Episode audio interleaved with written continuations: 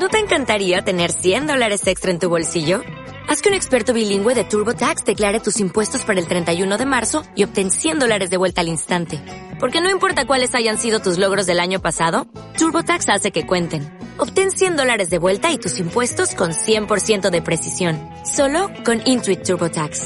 Debes declarar para el 31 de marzo. Crédito solo aplicable al costo de la presentación federal con TurboTax Full Service. Oferta sujeta a cambios o cancelación en cualquier momento. Filosofía en un suspiro. Por Miguel Ángel García. Pitágoras, 569, circa 475 a.C.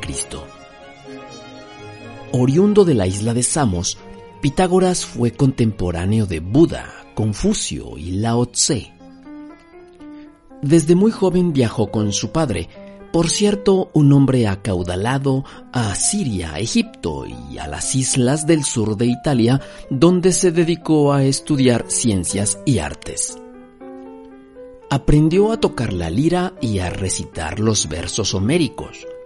Se sabe que fue alumno de Tales de Mileto, quien lo introdujera en el estudio de los números, y de Anaximandro, quien mostrará al joven Pitágoras el camino de la geometría y la cosmología.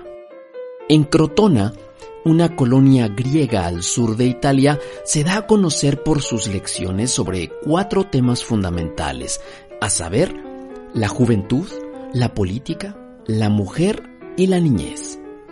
Con el tiempo conoce a Milón, un hombre acaudalado o simpatizante de sus ideas que termina por cederle una de sus propiedades donde se fundará la segunda escuela pitagórica, que más bien era una hermandad. Sin embargo, ahí no solo se enseñaban ciencias, sino que se profundizaba en estudios éticos del bien vivir. Se establecían reglas ascéticas muy estrictas, casi todos eran vegetarianos, y todo ello en un contexto de igualdad y equidad, respetando tanto a hombres como a mujeres, origen y color de piel. Pitágoras terminaría casándose con Teano, una mujer tan bella como inteligente, quien tuviera una activa participación en la hermandad. La hermandad pitagórica tenía dos niveles o tipos de alumnos. Los iniciados, conocidos como los matemáticos, con quienes Pitágoras desarrollaba nuevos conceptos matemáticos y científicos, y los acousmáticos, que eran básicamente oyentes que se encargaban de estudiar el conocimiento creado. Después de tres años y de arduo trabajo, un acousmático podía aspirar al nivel de matemático. Había cuatro principios fundamentales en la escuela pitagórica. 1. La naturaleza está escrita con el lenguaje matemático. 2. La filosofía es la única forma de purificar el espíritu. 3. Los símbolos matemáticos tienen un significado místico. Y 4. Lealtad absoluta a los conocimientos e integrantes de la hermandad. Nunca comían carne, vestían de blanco y nunca con pieles de animales. Los pitagóricos no intentaban resolver problemas abiertos, más bien se basaban en entender los principios de las matemáticas como el concepto del número o del triángulo. Era más bien un esfuerzo por entender la naturaleza de una manera abstracta. El cosmos era un número, derivando así que el origen de la palabra matemáticas sea la ciencia de las ciencias la que todo lo explica. Este conocimiento estaba dividido en cuatro grandes temas. El número en el número, la aritmética. El número en el espacio, la geometría. El número en el cosmos, la cosmología. Y el número en el tiempo, la música. Por cierto, esta clasificación se mantuvo vigente por más de 2000 años en lo que se le conoce como el cuadrivium de las ciencias. En cuanto a su legado está su famoso teorema, que en honor a la verdad no fue de él, ya que éste ya era conocido en Mesopotamia y la India.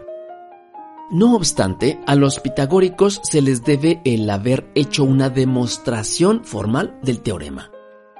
Descubrieron el dodecaedro y la demostración de que solo existen cinco poliedros o sólidos regulares los números amigos, es decir, parejas de números que cumplen la condición de que cada uno sea igual a la suma de los divisores propios del otro. Por ejemplo, el 12 y el 16, 220 y 284. Los números perfectos, que son iguales a la suma de sus divisores menores. Por ejemplo, el 6, ya que sus divisores son 1, 2 y 3. En el terreno de la metafísica, Pitágoras defendía la inmortalidad y la transmigración de las almas.